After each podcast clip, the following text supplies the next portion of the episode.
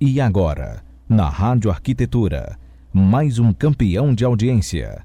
E agora, na Rádio Arquitetura, mais um campeão de audiência.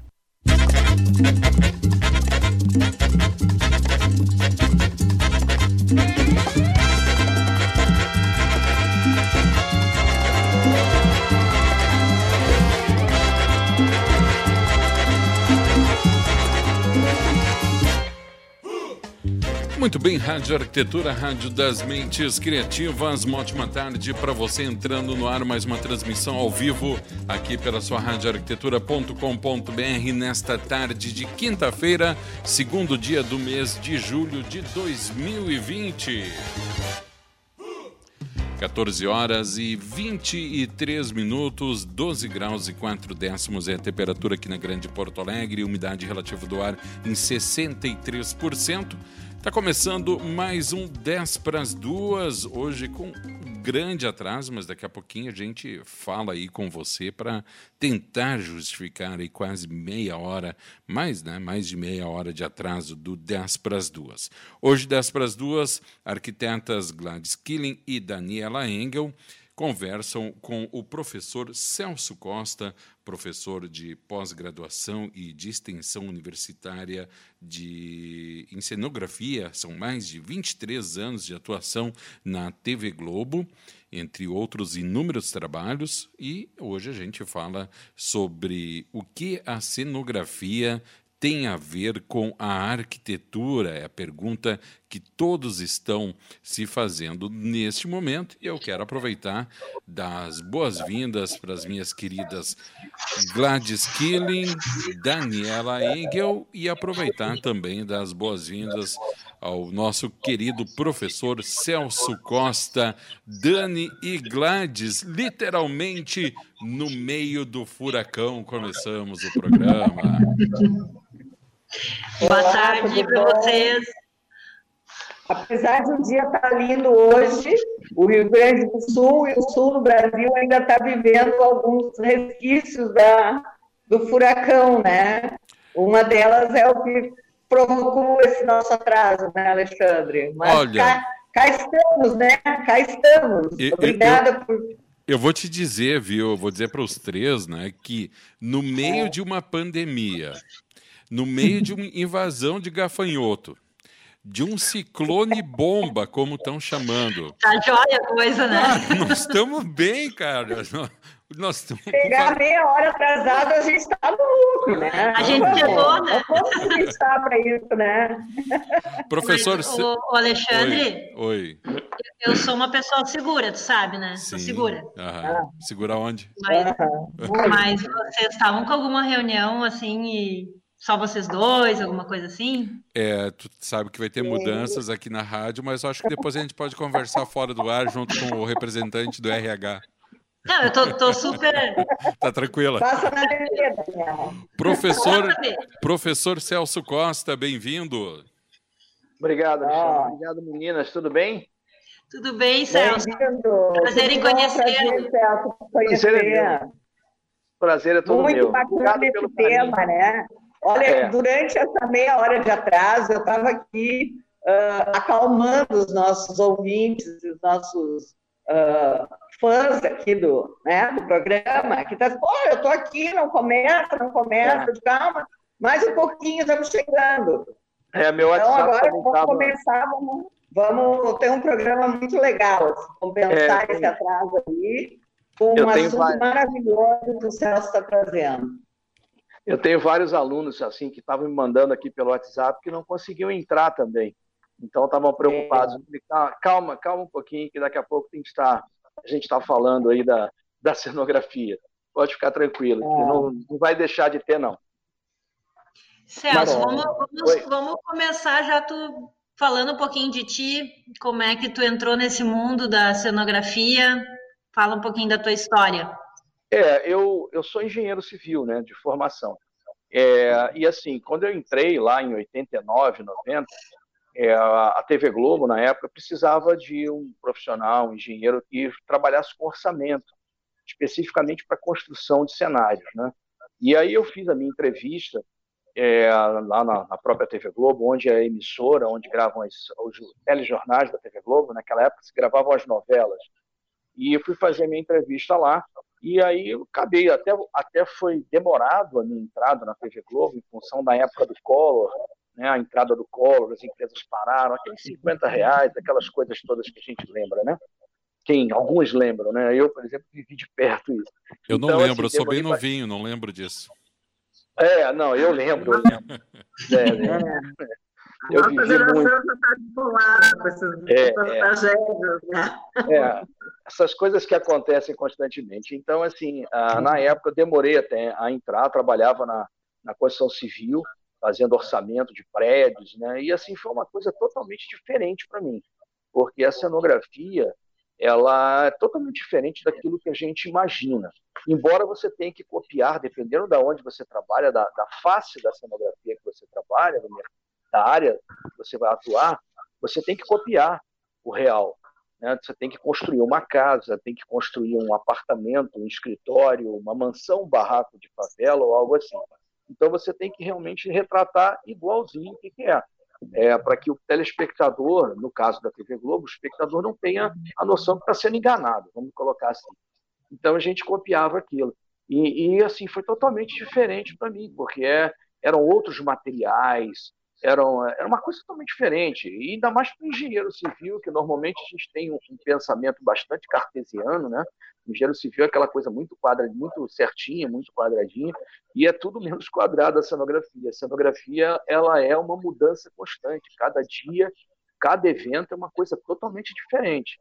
E aí, assim, é, ou eu me adaptava, eu saía, eu me adaptei, e assim, para minha surpresa, eu me apaixonei pela cenografia é, tive que repensar a forma de trabalhar, porque é, eu sempre falo isso, a cenografia é uma grande mentira, é uma grande mentira. E assim, o mercado uhum. valoriza, quanto mais mentiroso você se torna, melhor você profissional você fica, o mercado melhor te considera, entendeu? Então assim, você tem que ter, é, você tem que ter soluções assim muito rápidas, você trabalha com materiais alternativos, você tem prazos assim é, prazos absurdos para montar uma cenografia, assim, prazos assim mínimos, e a gente consegue fazer.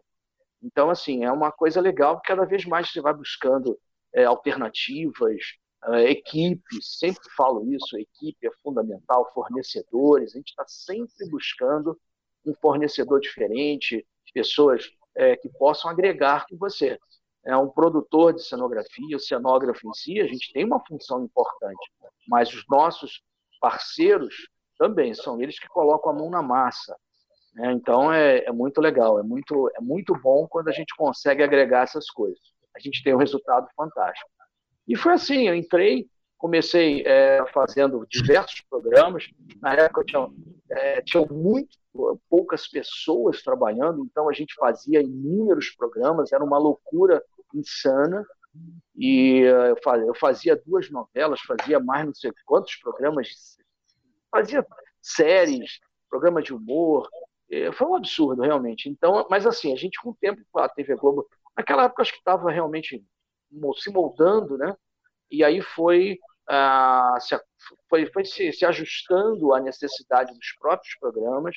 E aí, assim, entraram novos profissionais, treinamos novos profissionais, e, e aí foram, foi diminuindo um pouco a carga e, e a gente se aprofundando mais no trabalho, porque quando é muita coisa para fazer, a gente acaba fazendo pouco de tudo. Né? E o mais legal é quando você começa a se especializar e você começa a fazer muito de algumas coisas. Então, assim, a gente se aprofunda. Eu, por exemplo, trabalhei mais com a linha de show no início da, da minha, da, da minha trajetória dentro da TV Globo, trabalhei muito, muito, muito com linha de show, é, Xuxa, Sérgio Malandro, Fausto, vários programas desse tipo.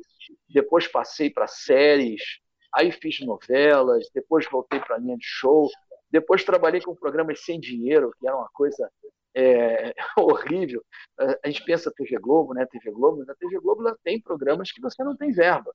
Ela tem programas que você são programas semanais que a verba é muito curta.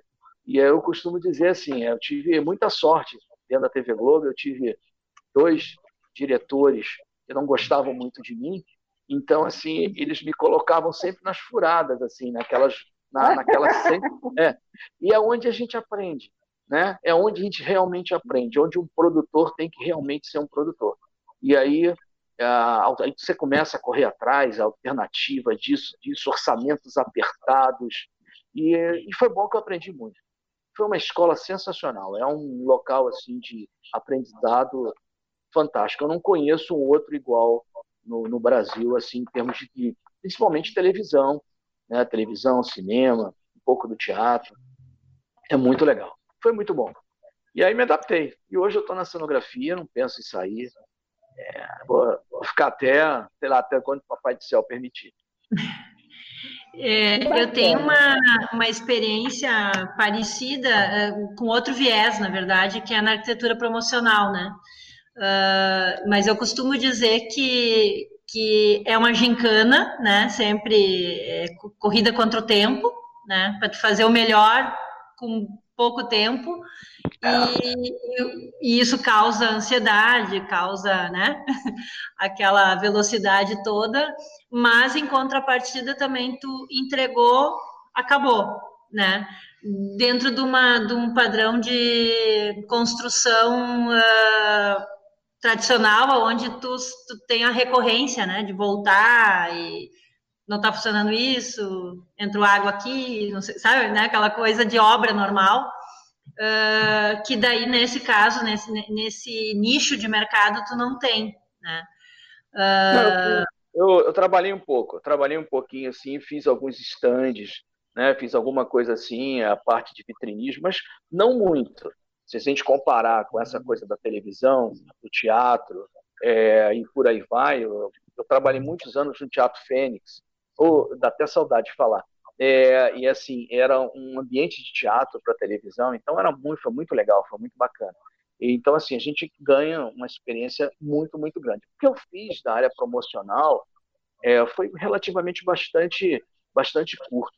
Mas o que é bacana, é, eu sempre falo isso para os meus alunos, a cenografia ela não tem uma padronagem, né? Você não tem um manual, você não tem um guia, uma coisa que você é assim porque tem que ser assim. Não é. Então, muitas pessoas fazem cenografia de várias maneiras diferentes. Então, eu passo para os alunos uma maneira que eu fazia na Globo, que eu acho que é bom fazer aqui fora. Então, assim, a gente vem com isso um reaproveitamento de material também. A gente usa muito, é onde a gente consegue ganhar quando a gente reaproveita o material, principalmente em, em arquitetura promocional. A gente monta e, e constrói, as, usa as mesmas peças para projetos diferentes. Isso é uma coisa que tem que ser vista. É, o arquiteto, o designer, principalmente o arquiteto, ele vai é, exatamente em cima disso. Vai fazendo os projetos reutilizando as suas peças. É, hoje, é, hoje é ecologicamente correto, mas não é nem só por ecologicamente correto, não é porque é financeiramente necessário. Senão você quebra. Se você começar a construir um cenário, você um para cada evento, você quebra. Então, hoje, realmente, você tem que fazer reaproveitando. O cenário é a mesma coisa. A parte de festa, shoppings, é, você tem que reaproveitar. Não é reaproveitar tudo, mas reaproveitar aquelas peças que são, é, assim, vamos dizer assim, fáceis de serem reutilizadas em novos projetos. É bem, bem legal.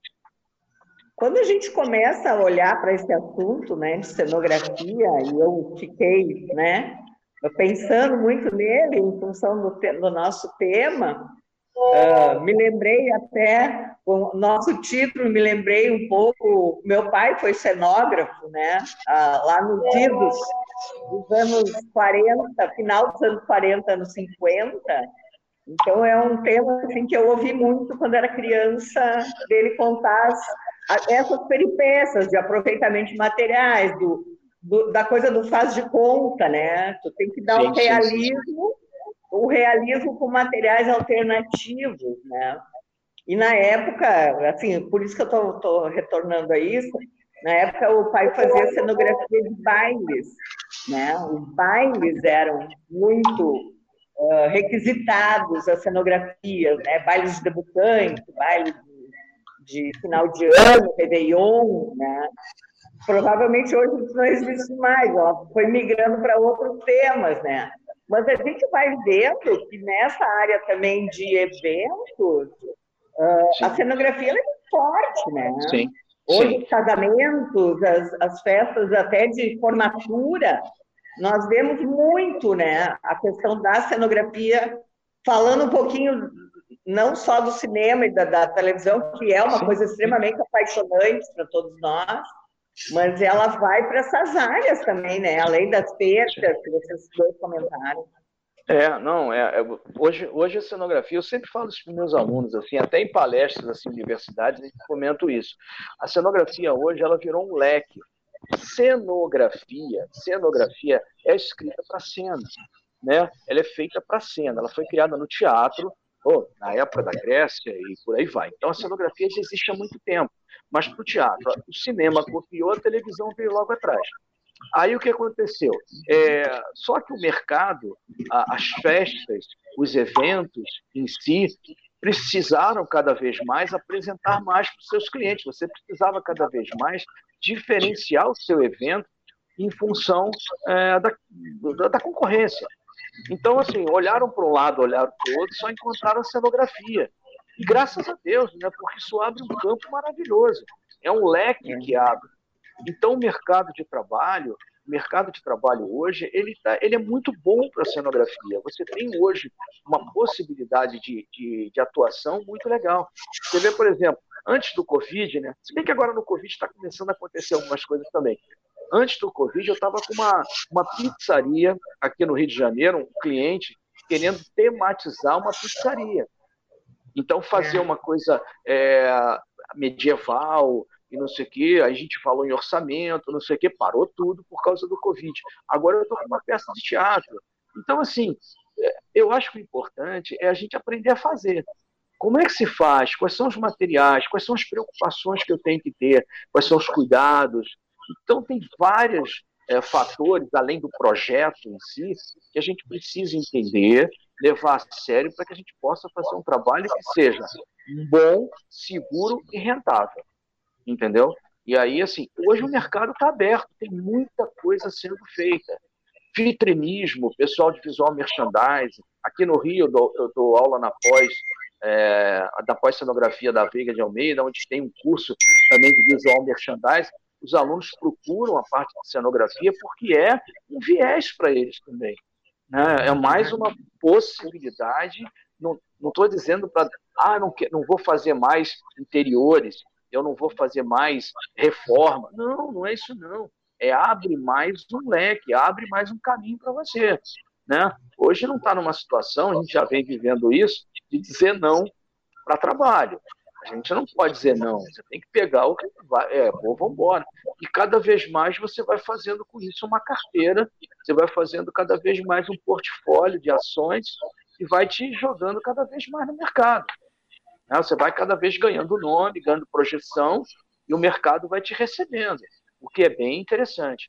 E a cenografia permite isso. Agora, é bom entender como faz, como eu disse, tendo bons fornecedores, é, uma equipe, um, um, local que você possa é, usar para armazenar alguns materiais. São alguns detalhes para que você se torne um profissional, né, um P maiúsculo, é, dentro desse mercado de trabalho. Entendeu? Professor A gente vê no turismo também, né? Se a gente for usar o exemplo desse restaurante, né? Nós temos aqui na Serra Gaúcha, Gramado, são vários, vários uh, ambientes de temáticos. Temáticos, né? Uh, Gramado e Canela estão usando muito essa, essa questão da temática, né? Eu acho que isso aí vem muito forte é, também, não deixa de ser cenografia, né? Se a gente for pegar o parque da Disney, ou para pegar o nosso aqui, Beto Carreiro, né? A gente está falando de cenografia também, né? Sim. Lógico, lógico que fazer, um, fazer uma, uma, uma estrutura para um Beto Carreiro, você tem, você vai durar quatro, cinco anos a céu aberto. É diferente é. de você fazer uma peça de teatro. Então, os, materia os materiais são diferentes, totalmente diferentes, mas o conceito, o estudo, né, é exatamente igual. Entendeu? Então, isso aí é uma coisa que a gente tem que entender. Aprender a fazer. Os materiais são opcionais, mas, assim, a, a aprender a fazer. Quais são os cuidados? Esses cuidados são comuns. Quanto tempo vai durar? Né? Eu sempre falo para os meus alunos quanto tempo vai durar a, a cenografia que eu estou fazendo, quais são as ações que essa cenografia vai sofrer. Né? Eu vou fazer uma peça de teatro, caramba, o que, que vai acontecer? Eu tenho que ter um texto na minha mão. Eu até falo para os meus alunos brincando, eu sempre falo assim, é, quando eu recebo muito trabalho, o cara manda uma foto assim, você faz isso aí para mim? Eu costumo dizer assim, ó, não, não sacudindo a cabeça assim. Por quê? Eu faço, mas eu não faço nada se eu não souber para quê. Porque senão eu vou errar.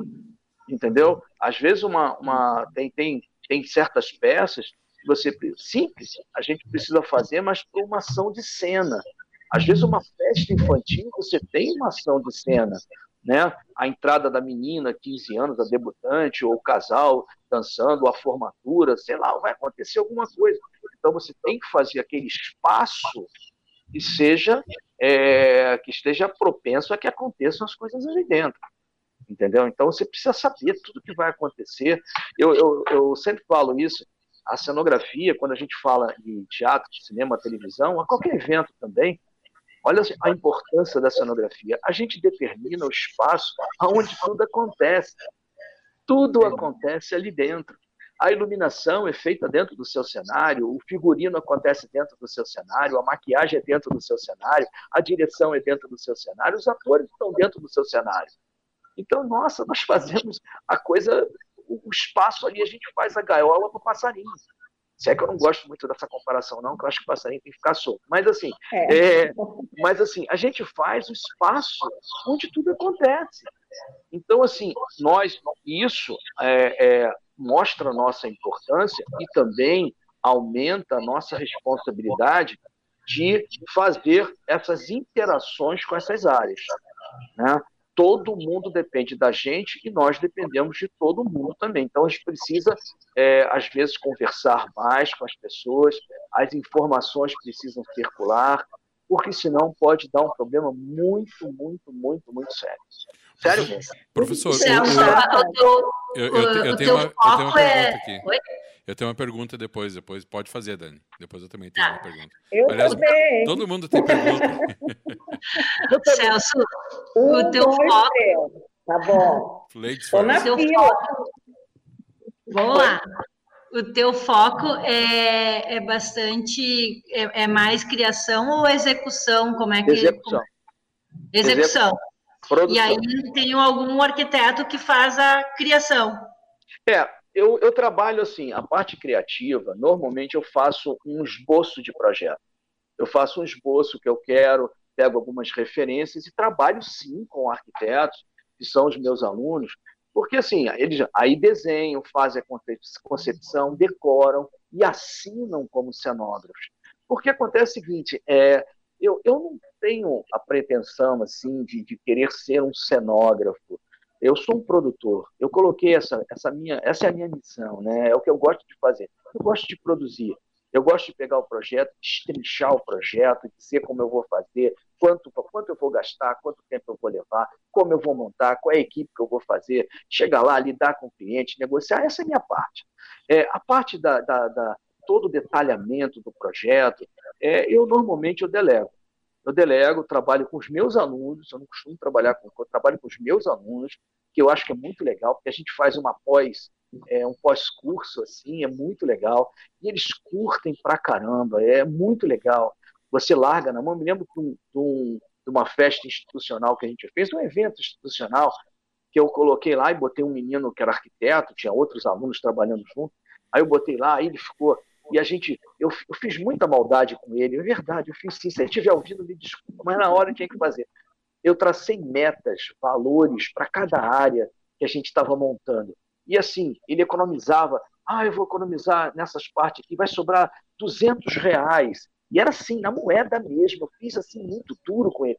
Na, sobrou 200 reais, eu posso gastar um pouquinho mais na elétrica? Não, a sua verba é essa. E, não, e fui duro, assim, sabe? E na hora lá, ele decorando, não sei o quê. E o mais legal, quando a gente entregou, o cliente veio, falou que se apaixonou pelo evento, foi muito bacana. O menino chegou a chorar. E assim, isso aí não tem preço, não, gente. Isso não tem preço, não. O cara, você vê que ele realmente começou a. Ele entrou na área ali sabe? Quando ele recebeu aquele primeiro elogio, tá aquela coisa toda montada. Aí o cara veio falar comigo, eu falei, não, fala comigo não, eu sou o produtor. Fala com ele, ele é o cenógrafo. E aí ele foi lá, falou, e foi muito legal, foi, foi fantástico. Ele veio falar, aí, porra, aí postou, bombou na internet pra caramba. Aluno sempre bomba muito na internet, coloca muita foto, e foi muito legal. É um trabalho. Volta e meia eu faço isso. Esse da, da, da nossa pizzaria ia ser exatamente a mesma coisa. Trabalhando com aluno para desenhar. E aí que eu acho que é bacana, né? Porque a gente sabe exatamente como vai fazer, mas é importante que pessoas novas Gente, eu já não, eu já não sou novo há muito tempo. Então, assim, preciso de ideias novas, preciso de pessoas novas, do, novas do lado, que cresçam, que, que... A cenografia não é minha, não fui eu que inventei, sou apenas uma pessoa que, que gosta.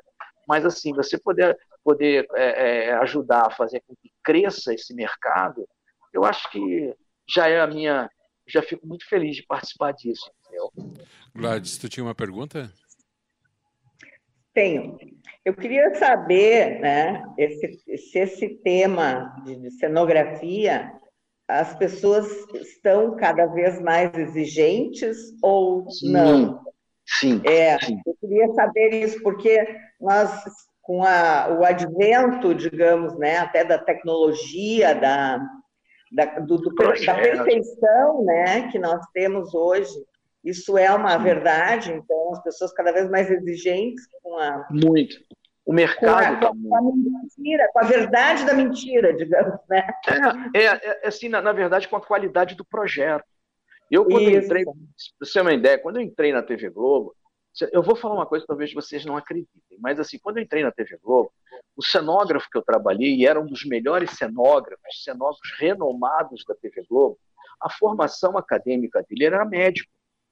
Ele era clínico geral. Olha Só que, que ele era um. Eu não sei se é bacana. Eu, ele era um baita de um designer. Ele, ele era um cara com conhecimento muito grande, assim, uma pessoa que lia muito, uma pessoa extremamente inteligente. É, e assim, e, e, mas ele era de formação acadêmica dele, ele era médico. E ele, ele era um cara fantástico. Os projetos dele, todo mundo queria trabalhar com ele porque o projeto dele não tinha vírgula, não tinha, não tinha aquele erro bobo de projeto, ele era um cara que ficava em cima, tudo dele dava certo.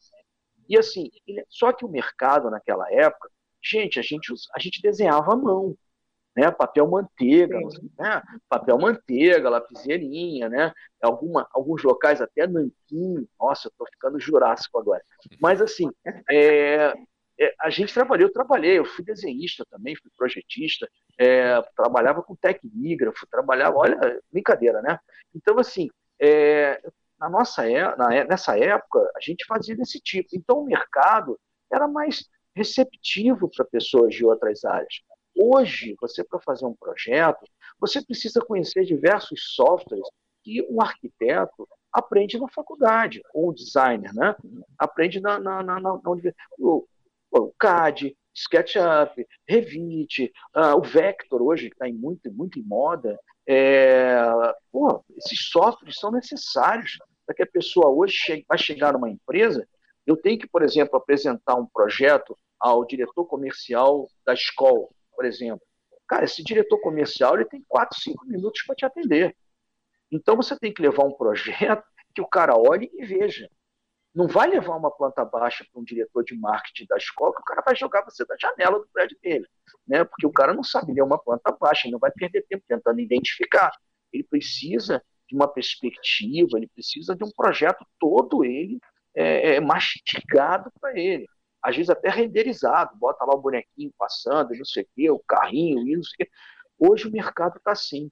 Hoje existem muitos softwares que precisam ser, até para você entrar no mercado como assistente, para você fazer o detalhamento do projeto, você precisa conhecer. E você só consegue ser cenógrafo depois que você galga ser assistente. Então, para ser assistente é necessário conhecer. O cenógrafo hoje só vira cenógrafo se conhecer também. Então, é muito importante.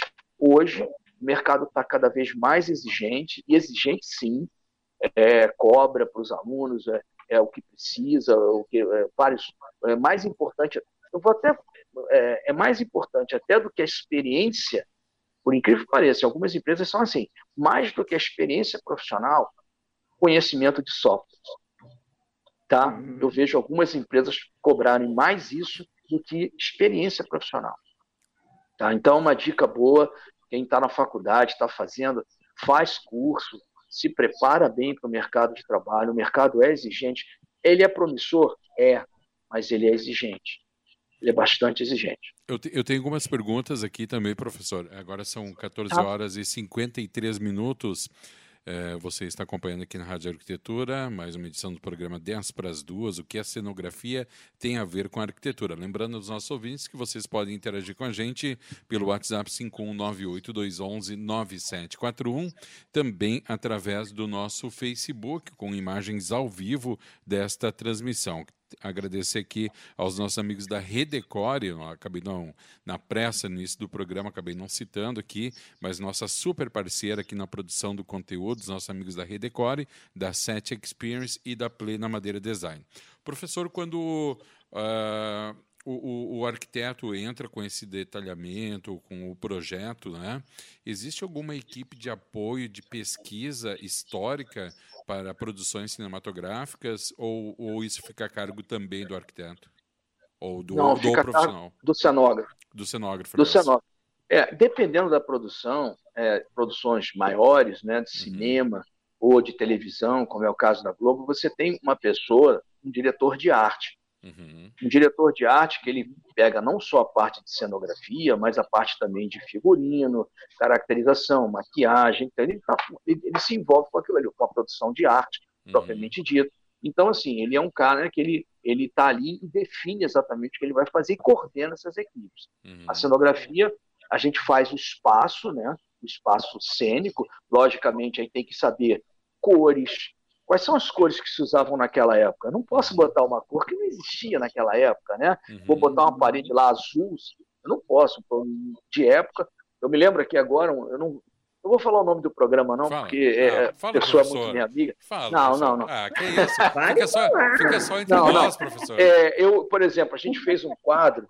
Não, vamos falar só o fato. A, a, a gente fez um quadro que era, por exemplo, o batizado de Dom Pedro II.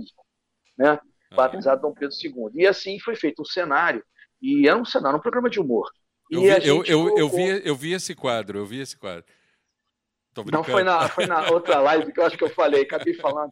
Mas tudo bem, vamos lá. É, aí, assim, a gente colocou um lustre. Colocamos, foi colocado, foi pega, pega num acervo, um lustre bonito, grande, porque seria o, o salão do Palácio Imperial, uhum. onde seria batizado Dom Pedro II. Só que quem trouxe a elétrica para o Brasil foi Dom Pedro II, e não com um ano de idade. Então, assim, eu falei, olha, a gente, tudo bem, é um programa de humor, tá legal, tá legal, mas ó, eu, porque eu realmente eu gosto dessa área, estudar coisas assim, dessa parte histórica, principalmente uh, de Dom Pedro II, que eu curto muito. Então, eu falei, olha, a gente está cometendo um erro histórico. A gente está colocando um, uma, um lustre é, de batizado da pessoa que trouxe para o Brasil. Isso daqui a 20 anos, se a gente tivesse voltado no tempo. Caraca, aí foi dar uma pesquisada, caraca, não foi, sabe? Houve um erro ali uh, de olhar isso. Então, é necessário quem trabalha num programa de época é dar uma olhada, é, uma pesquisada é, no material que vai usar, nas cores, na textura, é, nos, nos, na ambientação, na decoração, ou seja, todo o ambiente que você vai colocar é, é muito, é, é, muito importante que, que você faça esse mergulho. Tem um vídeo na internet é, que eu acho que é legal darem uma olhada, é, é do, da, da TV Globo, lógico, né, da Liberdade Liberdade, e fala do cuidado da cenografia, da produção de arte, do figurino e da caracterização na pesquisa é, para você gerar o conteúdo da, da, da, série. Porque era uma série voltada realmente com teor histórico. Então, assim, o cuidado, a parte da resina no vidro, porque o vidro naquela época, 1800 e qualquer coisa, não tinha transparência. Você tinha um pouco da transparência, mas ele não era totalmente liso. Então, a, a preocupação deles detonarem, você fazer a roupa e rasgar a roupa, né? sujar é, suor cenográfico, sujar a unha dos artistas, não podia depilar, não podia fazer nada. Então, assim, isso tudo é, foi direção de arte. Né? É todo um trabalho que você faz, é, faz em cima daquilo, para você deixar ele mais real possível. Uhum. Então, é, um programa de, de, de, época, ele tem uma, uma equipe normalmente mais robusta para que você possa se envolver numa, numa, numa pesquisa nesse nível aí, tá? Mesmo, mesmo porque, só fazendo um, um, parênteses, né? mesmo porque se nós estivéssemos uh, falando disso há 30 anos atrás, uh, reparar nessas coisas ficaria muito mais a cargo dos especialistas. Hoje, como todo material é jogado na internet e todo mundo tem acesso, apontar o dedo para os erros é algo muito mais comum e muito mais, sim, sim. E muito mais feroz também. Né? Então, ah. qualquer coisa que é deixada para trás já vira motivo de, de, ser, de, de ter uma super exposição do erro. Né? É, eu, por exemplo, tive uma aluna recente, é, mais ou menos recente, alguns anos atrás, uns dois anos atrás, que ela, ela é vitrinista ela é de VM, né? Então ela, ela fazendo uma vitrine, ela me ligou, Celso, você não tem fornecedor de materiais de época, não sei o que. Eu falei, tem, tem aqui meu contato. Calma, liga para ele, esse cara é gente boa pra caramba, pode dizer que você me conhece, tudo bem, não sei o que. Aí eu perguntei para ela, por que, que você está querendo esse material? Ah, Celso, eu peguei uma obra de uma vitrine que o cliente quer tematizado na Copa do Mundo de 70. Pô, a Copa do Mundo de 70 eu vivi. Tá? Então, assim, muita gente olha, olha e põe o dedo, tá? Olha e bota o dedo. Aí eu falei, querida, olha só, o trabalho de pesquisa que você está fazendo não é de uma decoradora. Um decorador, é. ele pega os elementos, coloca ali e decora. Você está fazendo um trabalho de produção de arte. Você está é. gerando conteúdo. Cuidado na hora de dar o orçamento. Seu orçamento, no mínimo, duplica. Então, ela foi conversar com o cliente, não sei o que, o cliente entendeu e deu uma melhorada no orçamento dela. Não duplicou, não, mas deu uma melhorada. Não sei se foi 30%, 25%, 30%, porque ela estava gerando conteúdo. Não dá para ela botar um elemento que foi, é, foi colocado cinco anos depois, lançar, passa alguém ali que conhece, pô, ali é um erro. É um erro. Como eu falei para vocês do negócio do lustre, é um erro. Sim. Isso é um erro realmente, entendeu? Eu tenho, eu tenho no meu curso, é, a gente, eu sempre, até ontem mandei para ontem eu estou tendo aula essa semana também, né, a parte da noite. Então, assim, eu mandei para ela, eu pego algumas cenas de algumas novelas, eu pego alguns erros, mas assim, não é erro de continuidade, não, é erro de cenografia, é erro de, de, de concepção do cenário. E a gente discute esse tipo de coisa. Isso é muito importante para pontuar o nosso trabalho. A gente vê que é, os erros acontecem, e acontecem mesmo, entendeu? e a gente precisa ter atento, porque a melhor coisa do mundo para o aluno que está aprendendo não errar é você mostrar os erros que já aconteceram. Aí ele vê, uau, eu tenho que olhar isso, eu tenho que olhar aquilo, eu tenho que pontuar aquilo outro, eu tenho que ter atenção nisso daqui. Então é muito legal, o pessoal curte, a gente abre o vídeo, a gente começa uma discussão. Depois é que às vezes eu me lembro que eu tenho todo um conteúdo para dar, eu falei, gente, pelo amor de Deus, volta, vamos lá, porque senão distorce a aula todinha, né? Mas é uma coisa legal, é uma coisa bem bacana. Então, assim, quem faz programa Não, de arte... Tema, é, esse tema é apaixonante, né? Tu vai falando é, e a gente é, pensa é, é. o quanto a cultura, né? Uh, a gente fala, eu, eu valorizo muito isso e acho que o arquiteto todo, é, nós temos que trabalhar muito com a questão do conhecimento e da cultura. E quando a gente está falando em um, um cenário, sempre a gente vai, mesmo que tu vai fazer uma coisa contemporânea, uma coisa futurista, sempre vai ter uma referência de época, né? E com esse cuidado, né? O que, que é essa visão de futuro? Se a gente vai olhar para filmes mais antigos, década de 70, era muito comum a gente ver, por exemplo, uh, romanas, né? Mulheres de Roma com cílios postiços, né?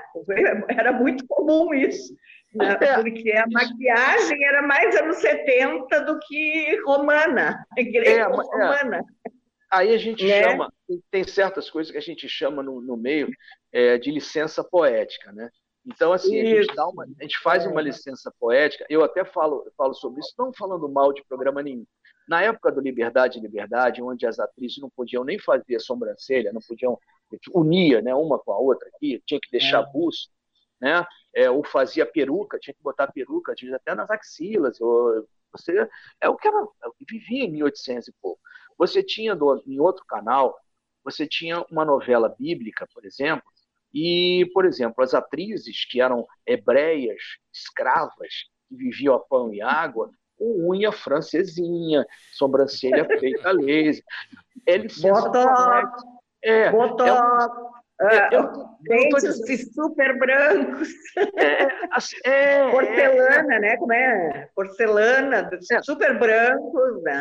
Você né? imagina na época, na época lá de, de Moisés, na época, na, na, na Idade Média, todos, as, todos os retratos que a gente encontra em museu, todos os, os, os modelos ali, né, os nobres, né, todos eles de boca fechada, porque nem dente tinham. Se tivesse, eram podres, né? Todos eles de boca é. fechada. Imagina na época do coisa. Mas, assim, isso é uma licença poética, porque você fala que a mulher é bonita, você tem. Não dá para botar uma pessoa, sei lá, um homem de Neandertal ali na frente e, e aí ter audiência. Então, às vezes. Às vezes, às vezes isso aí, isso é legal falar sobre isso, porque isso aqui é definido em reunião de briefing. Logo no início do produto, o diretor diz como ele quer. Ele diz, olha, vamos fazer assim, mas eu não, eu não quero nada muito real, porque real é feio que dói. Eu preciso de uma coisa mais suave. Aí você, opa, tá legal. Já no briefing Liberdade, Liberdade, eu quero real. Aí, opa, opa, então vamos lá. Aí foi feito um mergulho que você tentar imaginar o que era 1800 e pouco aqui no Brasil colônia, né? É brincadeira, né? Na época de Tiradentes, né? Então a gente precisa, foi feito todo um trabalho em cima disso. Mas isso depende muito do, como eu falei, da licença poética, se vai ter ou se não vai ter, e por aí vai, né? Então você tem. Agora, você encontra isso em muitos lugares. Na, eu estava lendo no outro dia, estava vendo sobre história, adoro, adoro ler história do cinema.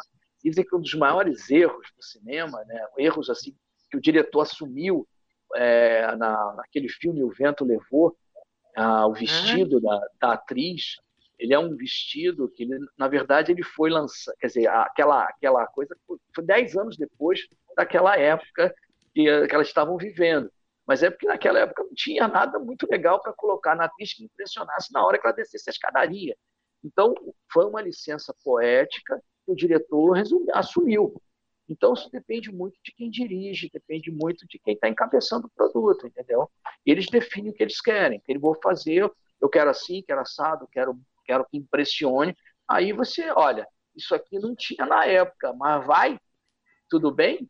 Tudo bem, então vai. E aí vai. Né? Pessoal, vai. Agora, agora às 15 horas e 5 minutos, a gente vai fazer um pequeno intervalo de dois minutinhos aqui para para a gente cumprir nosso compromisso também com os nossos patrocinadores e depois a gente volta. Então, vou deixar aqui uh, todos os nossos convidados e apresentadores na tela tá? Para a gente não desligar ninguém aqui. Então, só vou dar um mudo em todo mundo aqui. Todo mundo vai ficar aí com o microfone mutado. Depois a Daniela vai falar com a gente. Ali a Daniela hoje está quietinha, está na dela. A gente meu, meu, meu avô que dizia, né? Quando a criança está muito quieta é porque está aprontando. Então, depois ela vai contar ali o que, que ela anda aprontando. Agora são 15 horas e 6 minutos. Na volta do intervalo, a gente também pode falar res, um pouquinho mais a respeito do curso que o professor Celso Costa ministra na área de cenografia. Você está acompanhando aqui na Rádio Arquitetura, mais uma edição do programa 10 para as duas, apresentação das arquitetas Gladys Killing e Daniela Engel. Hoje conversando com o o professor Celso Costa, professor de pós-graduação de extensão universitária de cenografia, 23 anos de atuação só na Rede Globo e falando que a cenografia tem a ver com a arquitetura. Lembrando que o 10 para as duas tem o patrocínio de Redecore, nossos super parceiros, e a Rádio Arquitetura da Set Experience e da Plena Madeira Design. A gente faz um intervalo para você que está aqui acompanhando no Face, vai ficar acompanhando a gente aqui mudo, fazendo. Uh, uns vão se levantar para tomar uma água, outros vão ficar olhando para você aí no Face. Eu vou tomar uma água aqui que a Gladys me ofereceu. Estamos aqui no mesmo local, em ambientes separados. E você na Rádio Arquitetura fica também com a nossa propaganda aqui. Na sequência, em dois minutos, estamos de volta.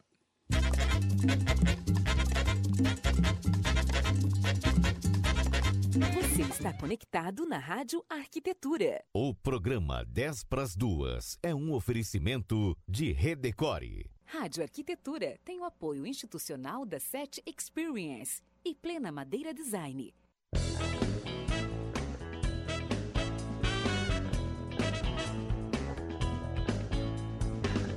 A SET é inquieta e está em constante evolução. A empresa possibilita conexões entre pessoas e negócios inspiradores. Por isso dizemos que nós fazemos a ponte. A gente faz a ligação entre você e as tecnologias inovadoras em áudio, vídeo e automação. Além disso, abrimos o nosso espaço para a realização de eventos corporativos e acolhemos projetos colaborativos. A SET fica em Novo Hamburgo, na 25 de julho, 1290. Venha tomar um café e trocar experiências com o Tarek, a Ana e toda a equipe. Telefone 51 3600 0077.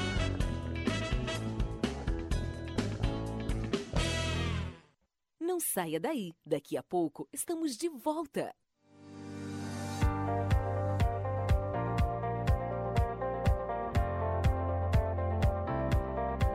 Plena Madeira Design oferece as melhores soluções em madeiras nobres, desenvolvendo projetos de decoração e design como decks, pergolados, brises e assoalhos, além de ser reconhecida por oferecer beleza e acabamento único em produtos deste segmento. A Plena se tornou especialista em projetos desafiadores que primam pela inovação, design e elegância. Traga seu projeto que a Plena Madeira Design executa. Fone 5135421384 plenamadeira.com.br. Fique agora com o segundo bloco do programa.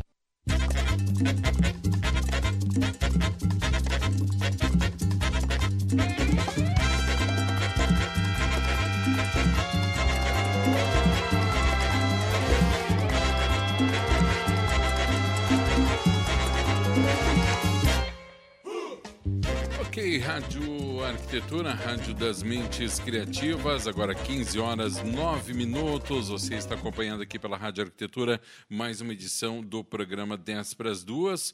Lembrando aqui a nossa querida audiência que hoje o programa começou com um certo atraso devido aos temporais né, que caíram ontem, anteontem aqui no Rio Grande do Sul. Tivemos aí problemas com as nossas operadoras e hoje a rádio então teve que vir às pressas para o escritório da Gladys Killing, Daniela. Eu tô aqui. Tá estranha essa história. Não, eu vou te dizer o seguinte, que eu vou começar a fazer todos os programas aqui. Tá muito estranho. Sabe por quê? Sabe por quê, Dani? Tá estranho, tá estranho. Tem torradinha. creme de amendoim. Eu tô na cozinha da Gladys cookies de cappuccino e, e avelã, cara. Quem é que compra um negócio desses? Descobri. Descobri. E eu vou te dizer que não tem nada cenográfico aqui, é tudo é, real. É tudo... Mas, Alexandre. É real. A realidade. Um comentário. Tu tá muito barato, Alexandre. Tá muito barato. Minha, minha, minha querida, querida, eu sou facinho, facinho. Tu podia ter me dado o teu preço, né? Eu, aí eu vi que eu posso pagar. Eu sou facinho, eu sou facinho, mas não tô a leilão, viu? a só. vantagem de um espaço grande, né? A gente está do lado, cada um numa sala, é, protegido. Muito, muito, bem, muito bem. É. Olha, pessoal, antes de a gente continuar aqui, deixa eu mandar aqui alguns abraços para o pessoal que está acompanhando, para as cidades aqui, né? Que algumas das cidades que estão acompanhando o nosso programa pelo Face ou então pelo site da rádio, radioarquitetura.com.br, também através do nosso aplicativo CX Rádio. Grande abraço aos nossos amigos de Canoas, no Rio Grande do Sul, no Rio de Janeiro, na cidade de Montenegro, aqui, grande beijo. Curitiba, no Paraná, na cidade de Palmas, no Paraná também, São Paulo, São Paulo, Barueri, Lajeado, no Rio Grande do Sul, Novo Hamburgo, Rio Grande do Sul, é, demais Goiânia, Goiás, Venda Nova do Imigrante, no Espírito Santo, um beijo para nossa querida Tati Scheffel, também... Ai, querida! Queridona, Abraço, Tati! Florianópolis, em Santa Catarina, né? uh, Nonoai, Rio Grande do Sul, Viamão, Rio Grande do Sul, na cidade de Lisboa, Portugal, uh, onde mais? Em São José, Santa Catarina, na cidade de Macaé, no Rio de Janeiro, Nazaré da Mata, Pernambuco, enfim, várias cidades. Muito obrigado aí pela companhia de todos vocês nessa tarde de quinta-feira. Uh, abraço para o Henrique Brito, muito legal. Vanusa Helena Silva, muito bom, parabéns. É, Paulo André Killing, esse programa é muito bom, nota 10 para as duas, ou melhor, 10 para os quatro, parabéns. Olha aí, ó. Então, hoje... Beijo, Paulo André. Depois não diga Beijo. que eu não mandei. Beijos para ti. eu disse que eu ia mandar beijos para o Milton e ele ficou enciumado. Beijos, Paulo André. É, aí começou a brotar, teve um monte de parente Beijos, aqui, ó. Milton. Ó, aqui, ó. Eu tenho que botar um irmão. Olha, Branca. Beijo, meu Branca. Deus, tem tudo aqui, meu Deus. Sim. Meu Deus, Engel. O tamanho da minha família é um por vez. Senão eu vou passar o, semana, o programa inteiro dando beijo para todo mundo, né? Ô, Dani, eu, tô... eu tenho oito irmãos, então é, é... É um cada vez. Daqui a pouco começa. Mas é legal, né? Daqui a família pouco... toda prestigiando, vocês viram? Uhum, o tema é pouco... é muito apaixonante. Daqui a pouco começa o amigo secreto da família Killing aqui no programa.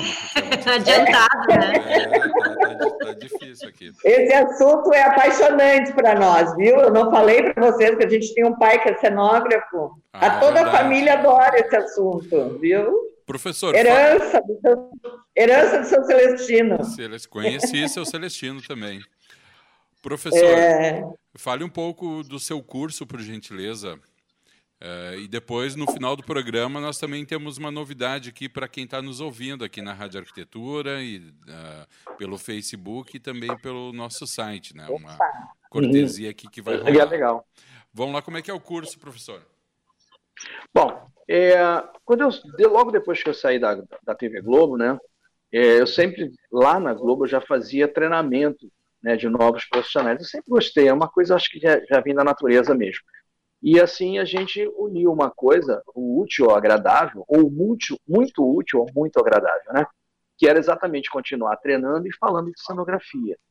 Então, assim, a gente criou um curso, que é um curso de produção de cenografia, que era uma coisa que não existia na, na época, não sei se existe ou não. E, e, e assim, era um, um, exatamente como fazer. Né? A ideia que eu trabalho, como eu trabalhava na Globo, exatamente os materiais, os métodos construtivos, e aí criei esse curso. Né? Criei o curso, é, todo ele montado em cima daquilo que eu sempre achei que era importante para um produtor atuar, uma pessoa fazer para que desse segurança e tudo mais ao seu evento, né?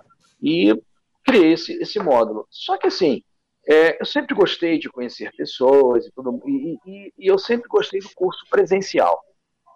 E assim, eu já ministro esse curso desde dezembro de 2013, já fiz inclusive em Porto Alegre, em várias capitais, Curitiba, São Paulo, Goiânia, é, Fortaleza, Recife, Salvador. Então, assim, já, já viajei bastante em várias, em, em várias capitais, levando o curso de forma presencial. De repente, como acho que todo todo planeta, né, a gente é surpreendido por esse esse Covid, essa coisa horrível que a gente está vivendo, esse período que a gente espera que acabe logo. É, e aí eu tive que, ou eu paro o meu curso, eu não vou fazer o curso presencial, não sou louco, ou aí eu falei, vou adaptar o curso para o modo online. Né? Aí o meu Deus, como, será que eu vou fazer uma coisa legal, vou fazer uma coisa bacana, vai ficar interessante, será que vai ficar legal? E assim, aí eu comecei a investir todas as fichas nisso, inclusive encorpar mais o curso. Eu tive que fazer slides diferentes. Uma coisa é eu mostrar numa sala de aula, outra coisa é eu mostrar através do computador. Né? E aí criei esse módulo online, que, para minha surpresa hoje, por incrível que pareça, ele tem uma. Eu sempre tenho notas de avaliação, eu mando para os alunos, depois que eles fazem, eu mando uma ficha de avaliação do curso para eles meterem o pau em mim também, né? Falar mal de mim, falar mal do curso, sem falar nenhum. Pode falar. E, e assim, para minha surpresa, eu tenho uma nota mais alta no online do que o presencial, né? É, é, é porque assim, eu me preocupei tanto com isso que aí eu criei canais. Eu agora estava aqui esperando vocês aqui, acabei de mandar um, um eu estou com uma turma em andamento e eu mandei um vídeo lá para ele já para darem uma olhada num castelinho que eu montei no meu curso, assim, para a gente ver. Ontem a gente estudou como é que a gente fazia esse castelo, né, as peças, né, como fazer, mostrei como é que era, agora mandei para que a gente hoje já comece a falando, e aí, qual é, esse, qual é esse tipo de compensado, qual é esse tipo disso, aquilo outro, aquilo exatamente para isso. Então, assim, o curso é isso, é o curso pra, passando para quem projeta, para quem quer fazer uma cenografia, não só para teatro, cinema, televisão, eventos em geral. Ontem a gente falou muito de televisão na nossa aula, posicionamento de câmera, porque assim, eu sempre falo isso, né? É, a, a, coisa mais difícil para o cenógrafo, para o arquiteto, vamos falar de arquiteto agora, do arquiteto se tornar um cenógrafo, é o seguinte: uh, o arquiteto, quando constrói o interior, faz o interior de uma casa, o designer também, faz o interior de uma casa, você faz várias frentes, porque o teu cliente ele circula por aquele ambiente. O seu cliente é o teu ponto focal, né? Então você faz para ele. Um cenógrafo ele faz para a câmera. Então, o ponto focal de um, de um arquiteto que vai se tornar cenógrafo ele tem que entender que o foco dele muda. Né? Ele não pode fazer um cenário para tudo que é lado ele tem que fazer um cenário principalmente para onde as câmeras vão estar. A câmera, teatro, é mais ainda, teatro, a plateia não se mexe. Fora algumas peças assim, você tem uma interação muito grande, mas a plateia não se mexe. E, e televisão e cinema é muito parecido. Então, assim, ah, você entender que o cenário ele tem uma posição, ele funciona daquele jeito. Então, a gente ontem falou muito sobre isso: posicionamento de câmera, vazamentos, e foi bem interessante. O curso, é, a, é, a ideia é levar para as pessoas que estão entrando na área, estão querendo conhecer esse assunto, exatamente um pouco dessa experiência adquirida ali, um conhecimento tácito ali, um conhecimento dentro de estúdio, um conhecimento pisando dentro de um estúdio, vendo um diretor gravar, fazendo. É, infelizmente, quando eu entrei na Globo, não, não havia curso assim, então eu tive que aprender é, olhando, errando, acertando mais do que errando, mas é, aprendendo ali. Então a ideia é condensar essas informações para que a pessoa entenda bem, pelo menos o, o, o a, a, não é o trivial, mas a, uma, uma coisa que dê condições dela seguir nesse caminho. Isso para qualquer área. Então a gente abrange, como eu disse, televisão, cinema, festas. Ontem a aula foi de televisão, cinema, mas entrei em festas também. Como é que se fazem peças para eventos, balcões, peças curvas, letras de madeira, sabe? A gente tenta levar a cenografia de uma maneira que a pessoa possa usar em qualquer lugar. Então o curso é isso. O curso não é um curso de conceituação de projeto, não é um curso de projeto, mas sim um curso de execução, de produção. Né?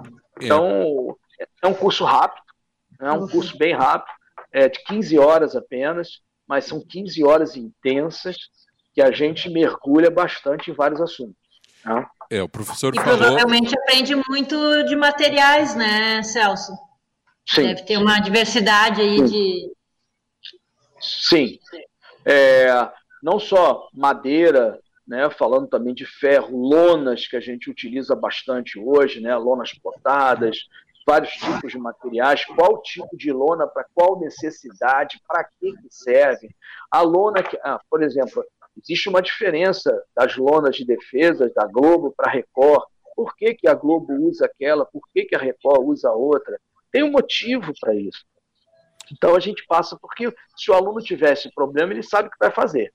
Né? Então, assim, a gente passa exatamente isso. É, é essa cereja do bolo para que ele possa, na hora de fazer um projeto, saber qual material que ele vai usar. A fita, e, a fita adesiva ainda é a salvadora da pátria, professor? A fita dupla face. A dupla, dupla face? face? é. é. Eu, sabe como é que eu me refiro ah, eu a ela? Eu tenho sabe? uma pergunta curiosa depois. Não, tá. Eu, eu me refiro à fita eu, assim, quando eu vou falar de fita, eu falo assim, a maior invenção do planeta. A maior invenção do planeta, fita crepe e fita dupla face, que é aquela fita larga de forrador. Que aquilo ali, quem inventou foi para o céu. Foi para o céu e não entrou nem na fila, tá, gente? É, aquilo ali resolve o problema da humanidade. Agora, tem fitas muito boas e tem uma determinada marca, eu não vou falar aqui qual é, mas tem uma determinada marca que é péssima, e aí eu sempre falo para meus alunos também, ó, fujam dessa essa marca, não. essa não, porque essa aqui é um inferno na Terra. Eu sei porque eu já passei por isso. Eu não, não sabia, a gente só, só aprende quando o chicote canta nas nossas costas, né? O, o prof... Eu estava no evento, é, Pode eu estava no evento, e isso aconteceu comigo, não foi com ninguém, infelizmente foi comigo. Eu, eu não tinha, meu forrador, acabou a nossa fita, acabou a nossa fita, eu saí na rua para comprar, encontrei uma loja, fui e comprei. Eu, e achei, comprei. Não conheço essa marca, mas vou ver qual é. Cheguei lá, coloquei. O forrador foi, aplicou meu painel. Gente, o painel era um evento institucional, tinha banda, tinha projeção. Ai, meu Deus, eu vou falar isso até da arrepio. Aí, o que que acontece? Meu tecido, cara, quando a, a banda já estava começando a, a, a, tocar, passar os instrumentos, assim, já a luz feita, meu tecido começou a cair, gente, do, da parede, assim, começou a cair, da minha parede cenográfica, ele começou a cair. Aí eu olhei aquilo, mas que diacho é isso que está acontecendo? Eu tive que correr lá com um grampeador, e foi uma foi algo assim chegou a ser hoje eu consigo sorrir com isso mas na hora eu fiz tudo menos sorrir tá gente porque isso por causa da fita professor então, assim, antes o professor falou ali das avaliações e eu acabei de receber sim. uma avaliação aqui no WhatsApp da, da rádio de uma aluna eu não sei se eu devo ler ou não devo ler o senhor está pronto eu posso ler pode Pode falar. É, aqui a gente ah, faz ao vivo. Desculpa, mas vou, vou, ter que ler aqui. Diz a nossa querida Joselaine Batista, nossa Josi ah, SSB. Ela diz o seguinte: ó, primeiro quero mandar um grande beijo para a Josi, uma super parceira de, desde sempre. Acho que a Josi já é parceira da rádio antes da rádio começar, ela já era parceira. Ah, super recomendo o curso, vale muito a pena. Melhor investimento impossível. E falo com toda a propriedade de quem já fez quatro vezes o curso do professor e todas as vezes aprendi muito e, se, e sempre algo diferente. É, a, a, a Josi, a Josi, a Josi, eu brinco com ela sempre assim, eu sempre reprovo a Josi, mas é brincadeira assim. É, ela é muito, ela é muito, muito uma pessoa muito do bem. É uma pessoa muito legal, ela sabe disso, sabe que eu tenho um carinho imenso por ela. E, e assim, eu sempre convido, quando for a Porto Alegre, você, Josi, eu vou dar aula. E aí, não, vai lá, vai lá, fica, fica lá. É, muito, é, bom, é bom você estar tá dentro de uma sala com pessoas do bem, né? Sim. E a Josi é exatamente isso. Sim. E assim, eu tenho um carinho muito grande. Aliás, eu conheci a rádio, eu conheci a rádio de vocês através da Josi. Através da Josi. Através ah, da Josi. É. E, eu, e eu endosso todas as suas palavras a respeito dela também. É. Tem uma pergunta é uma também para lhe fazer, professor. O, o, o que é mais não sei se vou classificar como difícil, porque são situações diferentes, mas tem uma cenografia baseada no passado, né, em fatos históricos, e existe uma cenografia que é baseada em, em cenários que ainda não existem. Cenários futuristas, né, de nós imaginarmos a Terra daqui a 150 anos. Dentro, de, dentro dessa comparação, é, existe algum grau de dificuldade? Dificuldade em imaginar algo e construir algo a partir do, de uma imaginação olha, hipotética? Olha, eu, eu particularmente acho muito mais difícil fazer o futuro. Uhum. Né? Porque assim, é, é, é, é, tipo assim, eu sempre falo isso como um exemplo. Assim, você imagina uma reunião de briefing para você falar sobre o avatar. É. Sabe, deve ser uma loucura, um cara, um monstro lá de azul, com montanha flutuante. O cara tem que estar tá muito, né, tem que estar tá muito aéreo para ficar imaginando esse tipo de coisa. É entendeu? muito creme de amendoim na cabeça. É, o... é muita pasta de amendoim, né? É. Eu, então, assim, é um negócio muito complicado quando você pensa uma coisa assim. Então, assim, tem que ser, aí tem que ser muito, muito, muito, muito bem brifado. Ou seja, o diretor tem que ser extremamente transparente, dizer exatamente o que ele quer, porque senão cada um sai para um lado. Uhum. Entendeu? Cada um sai para um lado, cada um pensa uma coisa diferente, cada um vai fazer um negócio diferente. Aí na hora um vem com redondo, o outro vem com quadrado, aí não dá certo. Então, assim, tem que ser muito. O cinema já tem por, por, por naturalidade deles, de fazer o storyboard, né? Você faz o storyboard e ali você guia os profissionais, faz uma história em quadrinhos mesmo, e você faz mais ou menos você guia os profissionais para uma determinada área. É uma linguagem bem de cinema. Mas assim, na televisão também você faz e esses produtos, peça de teatro, essa peça de teatro que eu falei para vocês, por exemplo, eu falei, olha, eu, legal, li todo o texto, já vi todas as mutações, tudo que vai ser feito, liguei para o diretor, falei, sei que está difícil da gente fazer uma reunião presencial, mas que seja online. Precisamos conversar para ver como entram, como saem essas mutações dentro do espaço do teatro, para que possa funcionar direito. Uhum. E aí foi o que a gente o que a gente está tá, é mais ou menos isso como funciona. Tem que brifar bem. Na minha opinião, fazer o futuro é, é assim. Qualquer coisa que você disser é muito legal mas assim, é, passa, porque ninguém tá, tá, tá vai, né, tu tá uhum. atual, então qualquer coisa vai. Mas tem que ser uma coisa que seja é, realmente realizável, sem uma coisa que, que, a pessoa entenda que aquilo realmente no futuro vai acontecer. Uhum. Hoje, se você pegar, pegar filmes futurísticos, futurísticos que foram feitos na década de, sei lá, 50, 60, 70, é, pô, os caras usam telas aquelas telas ainda de televisão arredondadas, né, de bulbo. É, aí, assim, perdidos no espaço, perdidos no espaço, que elas lavavam a roupa, estendiam. É, eu vi, eu vi um no negócio. Assim, eu, eu, eu, era, eu era garoto, eu era garoto. É muito tipo, legal. Né? É, perdi é, no espaço. Muito legal, velho. Assim, eu nunca é. vi. Eu, eu ganhei de um de aniversário de uns amigos, assim, eles pegaram, eles compraram essa coleção, não sei, me deram a coleção dos filmes do Perdido no Espaço. Eu nunca vi tanto erro de continuidade. É muito quanto, é, é, é, muito bacana porque realmente era muito ruim, assim. É, é, é exatamente, é, trash, né? Ele é legal porque é trash. Hoje em dia seria trash. Naquela época era um uau, né? Nossa, então, assim, maravilhoso. É. Eu me lembro que, que tinha, uma, tinha uma cena que eu nunca mais esqueci. Era, uma, era num terreno assim, era, era, era muita terra assim no, no, chão e tinha uma cerca elétrica assim. E de repente o cara fazia um negócio e a, cerca, e a cerca sumia. Legal, a cerca tum, tum, tum sumia. Só que o piso, é impressionante isso. O piso ficava todo revirado assim, porque as pessoas iam lá cortava a cama, ia lá, tirava um poste, mas entrava na areia, tirava o poste, deixava as pegadas. Os caras, aí o piso, tum, tum, tum, e o piso fazia assim, ó. Cada, sabe, ele ia se modificando. Eu falei, gente, ninguém se tocou nesse troço, cara.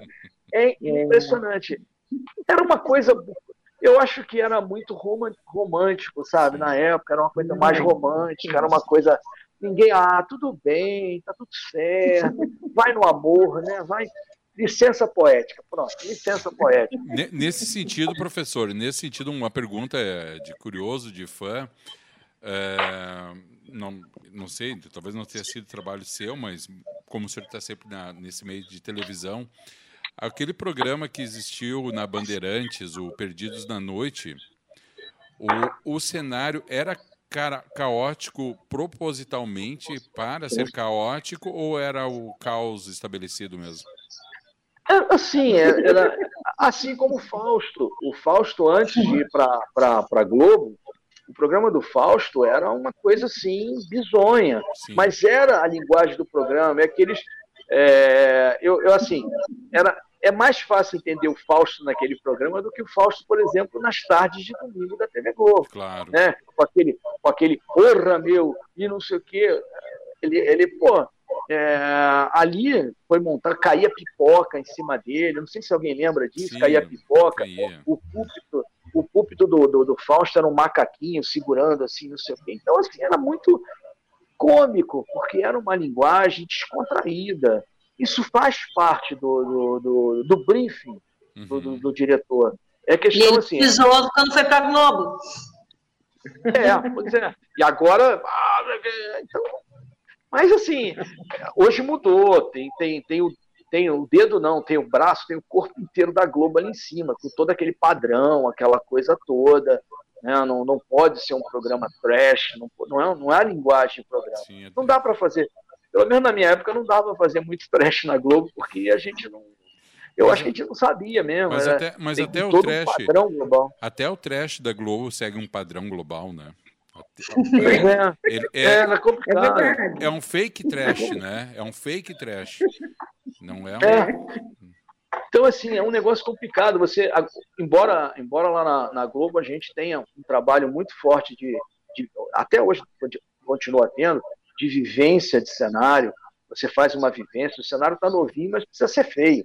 Precisa uhum. ser uma, uma cadeia, precisa estar suja. Então você suja o cenário propositalmente, isso a gente chama de vivência, né? Uhum. Então, assim, existe essa preocupação. A Globo faz sim, mas, assim, a, essa coisa do, do, do público é muito complicado. Né? É, a, a, gente tem, tem toda uma preocupação, não só uma preocupação do, da, da, da, da, qualidade global em si, mas principalmente com a segurança. Sim. Principalmente depois daquilo que aconteceu em 2001, o incêndio da Xuxa, ah, ali mudou a cenografia, mudou a cenografia. Se algo mudou na cenografia foi aquele acidente, uhum. né? Os materiais mudaram, muita coisa é, foi introduzida no nosso mercado hoje para quem faz cenografia, faz eventos, provenientes daquela mudança lá. Uhum. Muitos materiais já vêm hoje com tratamento anti-chama em função daquele incêndio. Aí eu vivi de perto aquele incêndio, tá, gente? É, só para lembrar a audiência, talvez quem não lembre, né, professor, esse foi um incêndio que aconteceu durante o programa Show da Xuxa, numa daquela. Na, na, nave que descia, é. né? Xuxa Park. No Xuxa não, Park. Xuxa Park. No Xuxa Park. Xuxa Park, especial do Carnaval 2001. 2001. E... Era um baixinho da Xuxa, Alexandre? Oi? Hã? Tu era um baixinho da Xuxa? É, eu queria ser Paquito, mas eu estava muito fora do peso. Quando eu, quando eu cheguei. Te dei uma força agora, hein? Nossa, Daniela, que força, hein? Nossa, Daniela. Depois tu fica desconfiada que tá rolando. Depois tu fica desconfiada que tá rolando reunião só eu e a Gladys, né? Não sabe por quê, né? Ela estava quieta, né, Alexandre? Agora ela resolveu acordar. Louca, louca. Ela estava é, pensando é no que me falar o programa inteiro. Teu gosto sempre diz. Eu vou largar uma. Eu preciso. A Daniela estava quieta e pensando, eu preciso participar, eu preciso Sim, participar. Não, o que, é que eu vou falar? Não, ela está desde o primeiro minuto pensando nisso para me falar. Ela estava esperando o momento. Obrigada, Celso, pela deixa. Valeu. A gente combinou antes, né? A gente combinou antes. Pessoal... Celso, esse programa hoje está comportado, viu? Porque a Dani está quietinha, porque quando a Dani está a milhão. Eu não sei, não. Eu acho que quem, eu, eu, acho que, é. que quem está frustrado por não ter sido Paquita é a Daniela, viu? Tá tão quietinha ali, recordando os tempos de Xuxa dela.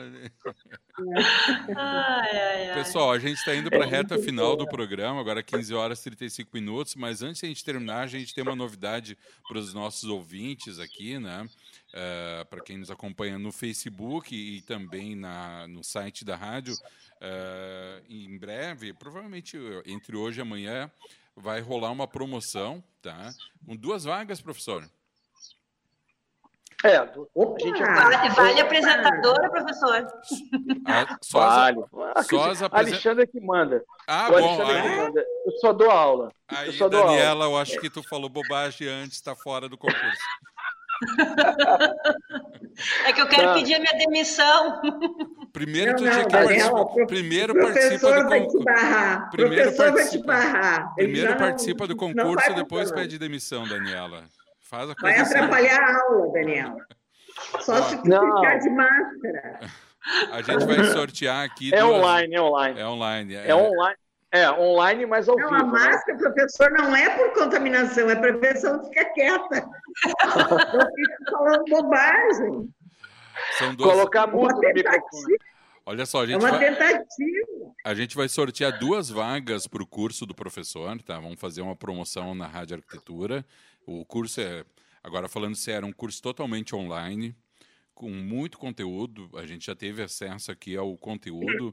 É, vou dizer que nessa uma hora e quinze nós estamos conversando. Não cabe, evidentemente, explicar todo o conteúdo, porque é bem completo o curso de cenografia. Né? Um, é um curso aí que eu acho que todos os nossos ouvintes, várias pessoas teriam interesse de fazer. Então, o professor gentilmente cedeu duas vagas. Nós vamos fazer esse sorteio no Instagram, dentro daqueles moldes que a gente faz normalmente, de curtir, enfim. Mas essa promo vai entrar, entrar essa semana ainda para o pessoal poder aproveitar. E já de antemão quero agradecer ao professor pela gentileza em ceder aí essas duas vagas para os ouvintes da Rádio Arquitetura. Da, uh, Gladys, tu pode participar, tá, queridona? Tá, tu fica à vontade para participar. Era isso, né? Estranho isso aí Tchau, de novo. Dani. Tchau, Dani. Quero uma... Ô, pessoal, eu não uma... vou contar para ela o que a gente vai aprender. Não, não. Ah, nem passa, não passa, não dá cola, não dá cola para ela. Quero mandar um abraço aqui, pessoal. A nossa querida Tati Scheffel, lá do Espírito Santo. Queridona. Saudade, assim, Tati, querida. Ó, manda um beijão depois para essas arquitetas top. A minha irmã também está ouvindo. a minha irmã também está ouvindo em São Paulo e disse que eu agora estou muito famosa, diz a Tati. Está conectada e disse que a irmã dela fez o curso com o professor Celso lá em São Paulo. Então, ah, que legal. legal. que bacana, Tati. Que legal. Tem que ver se ela gostou, né? Ah, bom, mas deu outros 500. Não, gostou, gostou sim. A, e a, a, Tati é outra queridona, que nem a, a, nossa Josi, também é outra grande profissional e também uma super querida aqui da Rádio Arquitetura. Pessoal, 15 horas 38 minutos, a gente está indo para a reta final do programa. Daniela, Gladys e professor Celso, lamento muito que esteja terminando, porque está muito bom esse nosso bate-papo aí. Ah, tá, tá muito bom. Não, é esse eu, eu imaginava esse assunto apaixonante, mas quanto mais a gente vai uh, conversando é. sobre ele, é um mundo fascinante, né? É um mundo é. fascinante. Vou fazer uma última pergunta, posso, Alexandre? Tá, Daniela, pode. tá de bronca, hein? Me diz uma coisa, essa parte culinária, né, que tu deve participar dos cenários, uh, elas. É, não, é real, né? Porque tu tem que fazer todo um. um vamos dizer, numa janta, num evento que tem na. É, é toda uma produção em cima, né? É, depende. É, assim, você pode fazer até cenográfico. Isso é normal. Por exemplo, novelas, em alguns, algumas, alguns eventos, esses você faz até cenograficamente. Por exemplo, vamos dizer que você tenha um personagem que ele é um peixeiro. Pô, uhum. peixe é altamente perecível. Então, você não vai ficar, cada vez que você vai gravar aquele cenário, ou numa cidade cenográfica, peixaria do cara, você vai comprar um carregamento de peixe para gravar. Até porque você vai gravar uma hora, duas, depois ninguém, ninguém fica mais ali dentro. Então, assim, você faz vários materiais cenográficos. Assim, você faz de espuma de poliuretano, de látex, vários materiais. Isso em cima do teu escopo de trabalho, Celso? Esse tipo Isso aí, de coisa?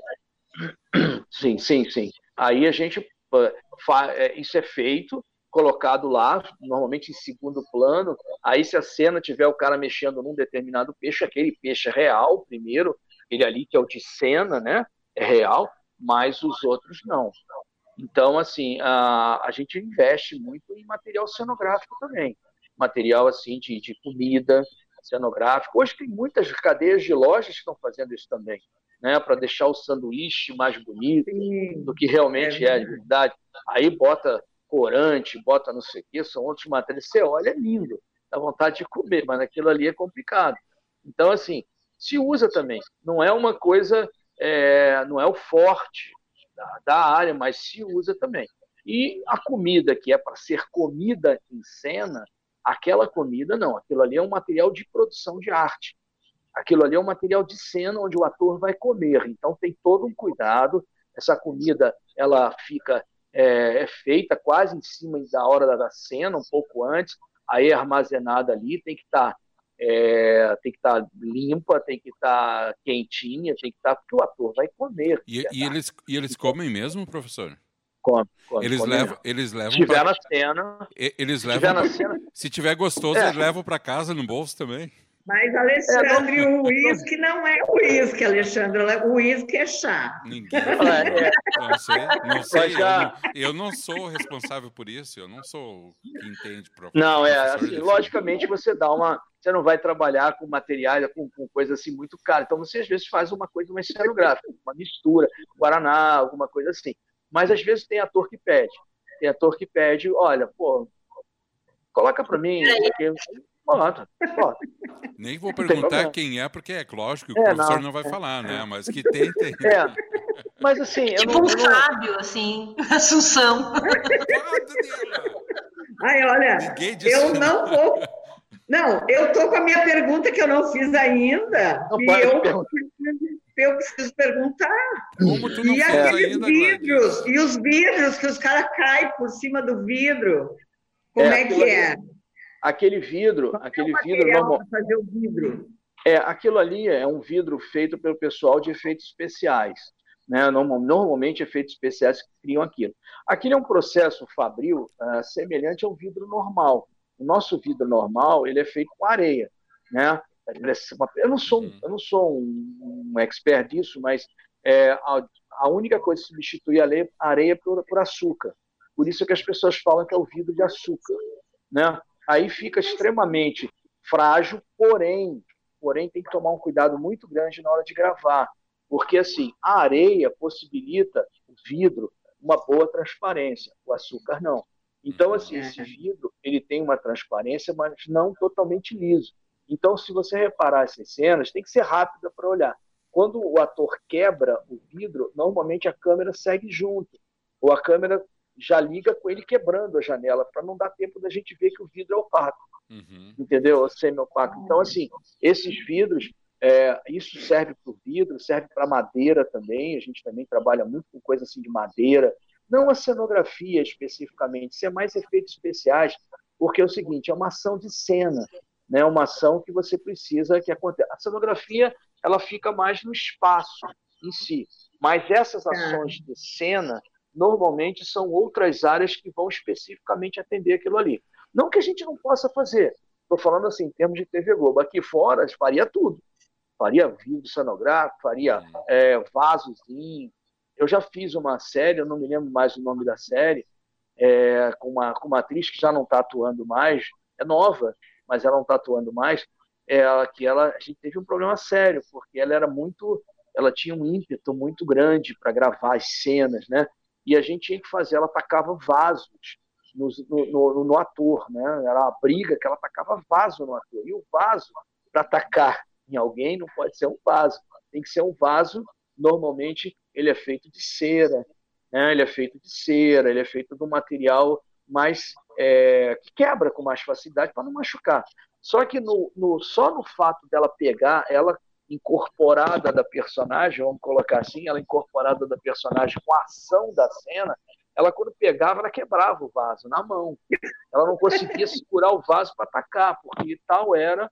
É, tem atrizes que são assim, tá, gente? Tem atores e atrizes que interpretam o personagem, é, são ótimos, são as pessoas a gente passa perrengue, mas é, é, são, normalmente são professor, as melhores interpretações. Te, professor, eu, é. eu te, é, pelo jeito o nosso programa vai longe aí, mas vamos lá, né? Porque eu também agora me surgiu uma outra observação que eu acho que todos nós vamos lembrar, eu acho que a audiência também vai lembrar, porque foi um fato que repercutiu bastante e tem muito a ver com cenografia. Uma propaganda, Gladys, Dani, professor, e não sei se vocês lembram, de uns talvez 15, 20 anos atrás, a propaganda era da Olina. Era um Frankenstein que ele tomava Olina e depois que ele tomava Olina, ele comia o copo. E alguém pelo ah! Brasil. É, e não, mas deu, uma, deu um problema muito sério, Gladys, porque uma criança foi imitar esse gesto e mordeu o copo e se cortou para te ver a influência que teve na época essa propaganda, evidentemente era um elemento cenográfico, né, o, o copo ali, mas acho que também faltou um pouco, talvez naquela naquela época também não, ah. não se tinha muita responsabilidade, né, na, nem acho que nem código publicitário tinha naquela época. É, não, isso é, isso é uma coisa assim complicada, mas assim não, não sei se chega a ter é, um envolvimento direto uma responsabilidade direta de quem fez a cena. Uhum. Mas é, às vezes tem que tomar um certo cuidado com aquilo que você coloca. No passado se fazia muitas coisas assim, é, sei lá, de uma maneira mais mais solta, né, mais leve. Hoje em dia não, você tem uma preocupação maior. É, eu passei eu passei por algo não é nessa linha, mas um pouco parecido e vale a pena colocar isso para quem faz cenografia, quem faz vídeos na internet. Não é tão preocupante que a, a, a, a saída do vídeo, a, visão do vídeo é relativamente pequena, limitada. Mas quem vai colocar num canal, por exemplo, assim, um canal aberto, um canal que tem muitas pessoas olhando, tem que ter um cuidado muito grande com, com o que você mostra. Não só pessoas, como marcas. Tá? É, isso precisa tomar muito cuidado. A gente, antes de mostrar a marca de alguém, ou mostrar até mesmo uma pessoa, você tem que ter autorização. Se não houver uma autorização, você pode receber um processo. Uhum. Eu vivi esse problema no, fazendo no Renato Aragão, né, fazendo o programa do Digi, e um, um, artista, um pintor, fez um quadro e cedeu os direitos da, da imagem, não do quadro, uma reprodução da imagem dele, do quadro dele, da arte dele, uhum. numa novela.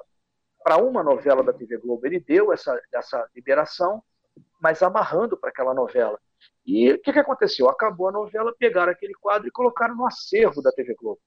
Aí o que aconteceu? Uma amiga, que é minha amiga até hoje, uma pessoa que eu amo de paixão, que é o cenó, era cenógrafo do Renato Aragão, do Didi na época, e ela foi lá no acervo procurar, porque a gente estava fazendo um cenário novo, ela viu aquele quadro, achou interessante para colocar lá no quadro, pegou o quadro e botou no programa do Renato Aragão. E aí o que aconteceu? A câmera botou, montamos, gravou, passou a câmera ali, pegou aquilo, o, o artista viu a obra dele sendo colocada no ar, né, no programa do Renato Aragão, entrou com uma ação contra a TV Globo, isso deve ter sido em 2011, 2000, pegou 80 e poucos mil reais. Uhum. Tá, gente?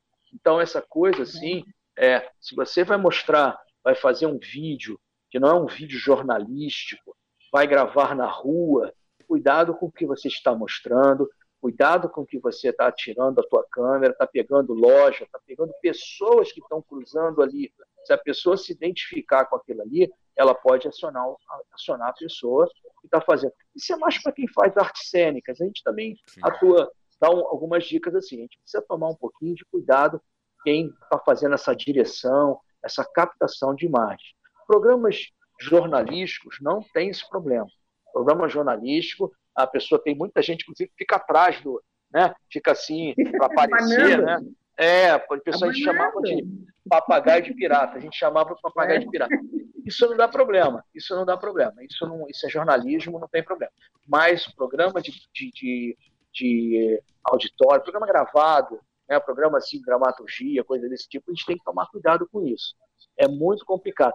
Teve um, uma situação agora da um grupo de, de humor desse aí, não lembro bem agora o nome, eu acho que até do, do Porchat e tudo, foi logo que começou essas coisas, esses vídeos assim da, acho que era, não sei se foi da Parafernália, não lembro agora, não, Porta, Porta dos, Fundos, Porta dos Fundos, que eles pegaram uma, a, a, comida do, de uma lanchonete desse fast food, é, pegou e eles gravaram dentro da, da, da, coisa, só que é o seguinte, é, a, rede de fast food chegou quase a montar, isso foi falado aqui, foi, foi quase montou um processo, porque eles eles estavam uma, uma meia é, ridicularizada na, na, na, no fast food, na, na, no atendimento do fast food. Só que depois eles entenderam que aqui tá, ali estavam fazendo uma quase uma propaganda, daí resolveram não entrar com ação, tiraram o processo, mas quase que eles responderam um processo sobre isso. Então a gente precisa tomar cuidado quando utiliza nomes, é, marcas, é, pessoas na hora de fazer a captação da imagem. Tá? Isso é muito importante. Muito bem, pessoal. Agora 15 horas e 51 minutos. Estamos indo aí, Daniela Engel, Gladys Killing, professor Celso Costa, para o final do programa. Então, vou pedir que as nossas arquitetas e o nosso convidado façam as suas considerações finais, por gentileza. Vou começar com a Dani, para ela não tá ficar, é, não ficar se achando a preterida, não a preferida, a preterida Vai lá, minha querida. Que não poderia ser. Vai lá, querida. Celso, muito obrigado pela tua presença. É um assunto realmente fascinante. Uh, eu vou me demitir para participar do sorteio e depois eu vou ver se eu consigo de volta a minha vaga, porque eles vão ver que eu sou muito importante no programa e vão me readmitir. O que tu acha? Não precisa te demitir. Olha, tu já tá Daniela, tu pode, tu pode ir para Globo, porque agora tu tem o Celso, tu diz, eu sou amiga uhum. do Celso. Obrigada. Eu saí em 2013, não faz isso não. Eu saí em 2013. Já tem Daniela, bastante. Ah, mas já pediu demissão, já pediu demissão. Já, a Daniela já pediu demissão, não pode voltar atrás agora. Não, não, peraí, Alexandre, pera, deixa eu. Calma. Não pedi nada, calma. Gladys, tu. Bom, uh, Celso, adorei o programa, muito bacana, divertido também, porque eu acho que todo mundo tem curiosidade, né? É, é um, mexe com o nosso imaginário, com o nosso lúdico também.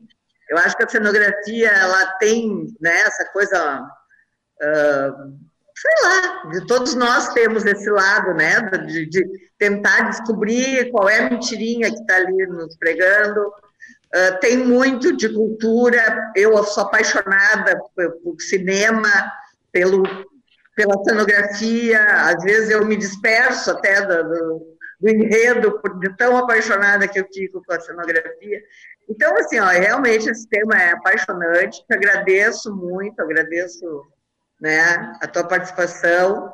Vou dar uma olhada com carinho mesmo no curso, porque, como cultura geral, deve, deve ser muito, muito bacana mesmo fazer esse curso. Uh, e até acho que ajudar a gente em alguns, né, alguns projetos que a gente tem. Muito obrigada mesmo, sucesso para ti no teu curso. E esteja em casa, sinta-se em casa na Rádio Arquitetura, tá? Sempre que quiser, volte. Pode contar comigo. É, eu que agradeço, eu que agradeço bastante pelo carinho de vocês, né, pela companhia, o carinho, o convite, é sempre muito legal participar. É, no nosso curso, até aproveitando assim, eu, eu, eu faço, além, logicamente, todos os módulos que a gente fala, eu sempre coloco muita, meus alunos sabem disso, já me conhecem, eu faço muita fofoca como eu gosto de chamar, fofoca. Fofoca é contar os bastidores, né? A gente conta aqueles bastidores, aquelas pegadinhas que acontecem 23 anos lá dentro, não só comigo, mas você vendo acontecer com outras pessoas, mas sempre com, com conteúdo assim do que pode impactar no trabalho, no nosso trabalho. Aconteceu isso, a gente não pode fazer isso, tem que tomar cuidado para acontecer aquilo outro. A ideia é mais ou menos passar é esse conhecimento, essa coisa que a gente aprendeu lá pisando no estúdio, vendo a gravação, vendo a coisa acontecer, montando, vendo problemas, tendo problemas também, acertando, errando, né? Graças a Deus acertando bem mais do que errando, mas errando também. Então, assim, a gente, porque assim, é o... foi realmente um trabalho que é difícil, você não tem um treinamento para isso. Hoje já é difícil um curso de cenografia. Você encontrar um curso de cenografia é muito difícil. Imagina em 90, 91, sei lá. Era uma coisa praticamente impossível. Então, realmente não havia. Ou você aprende é, com o teu próprio, vendo o problema dos outros, né? ou você sai e vai procurar outra coisa. Conheci muita gente que entrou na TV Globo, entrou na TV Globo, um mês, dois meses, três meses, saíram. Porque não aguentaram, às vezes, a pressão e, e o que era realmente fazer televisão, que é uma loucura realmente é muito punk, é muito, muito, muito, é muito dinâmico, é muito rápido e é, é bom, é muito gostoso. Depois que entra no sangue, nossa, é, para sair é ruim pra caramba. Eu quando eu saí, eu só para brincar, só para fechar, eu eu acho que eu, quando eu saí da Globo, eu fiquei uns dois anos ainda sonhando que eu tinha problemas de cenário dentro da TV Globo. Olha que loucura, gente. Eu fiquei uns dois anos sonhando isso. Hoje eu tô curado, tá? Mas eu, tinha, eu, eu acordava, nossa, eu tô com o cenário atrasado, eu tô com não sei o que, não sei o que lá, tava discutindo orçamento com o diretor. Aí ele me lembrava que eu já tinha saído, o diretor já tinha saído, aquele programa não existia mais. Então, assim, aquilo entra no sangue. Eu acho que é um amor também, né? É você gostar daquilo que está fazendo. Então, vale a pena. É muito legal. Então tá bueno. Olha, quero agradecer aqui ao nosso querido convidado, professor Celso Costa, professor de pós-graduação e de extensão universitária de cenografia, 23 anos de atuação na TV Globo, além de tantos outros trabalhos já realizados. Agradecer também às nossas arquitetas Gladys Killing e Daniela Engel pela condução de mais este programa. Lembrar quem está na escuta e nos acompanhando no Facebook, em breve a gente vai lançar no nosso Instagram, né, no arroba Arquitetura Rádio, essa promoção que vai sortear duas vagas para o curso de cenografia do professor Celso Costa. Pessoal, muito obrigado. Eu vou me despedindo por aqui, porque aqui na rádio o trabalho continua, né? O trabalho continua e o que, que, é isso, Daniela? É uma. Ah, ah. Aqui, ó. Opa, ó. Tá? Eu, eu, eu tô na cozinha, tô na cozinha, da, tô na cozinha do escritório da Gladys. Pensa no paraíso que é isso aqui. 15 horas e 57 minutos. Valeu, pessoal. Gente, Vou... Um abraço Vou... grande, obrigada aos nossos ouvintes. Desconectando aqui. Um abraço aos nossos patrocinadores. Ah, Obrigada, abraço, abraço, Celso. Prazer em te conhecer. Olha, Léo, peguei a Daniela comendo. Peguei na tampinha, cara. Grande abraço para o pessoal. Ela da... já estava com a cuca na boca. Pessoal da Redecore, um grande abraço dos nossos patrocinadores, professor Celso Costa, muito obrigado. Tchau, Gladys Killing, valeu, um grande abraço. Agora são 15 horas e 58 minutos. Eu vou ficando por aqui também. Você está acompanhando aqui na Rádio Arquitetura pelo Facebook. A gente vai desconectar o Face. Lembrando, então, que teremos em breve a promoção do curso de cenografia do professor Celso Costa. Iremos sortear duas vagas para esse curso totalmente online, com muita informação para os ouvintes da Rádio Arquitetura. 15 horas e 58 minutos. Valeu, pessoal do Facebook. Muito obrigado. Vamos desconectando aqui. Para quem nos acompanha na Rádio Arquitetura, agora a gente segue de música e, na sequência, estamos de volta com muito mais música e informação para você. Música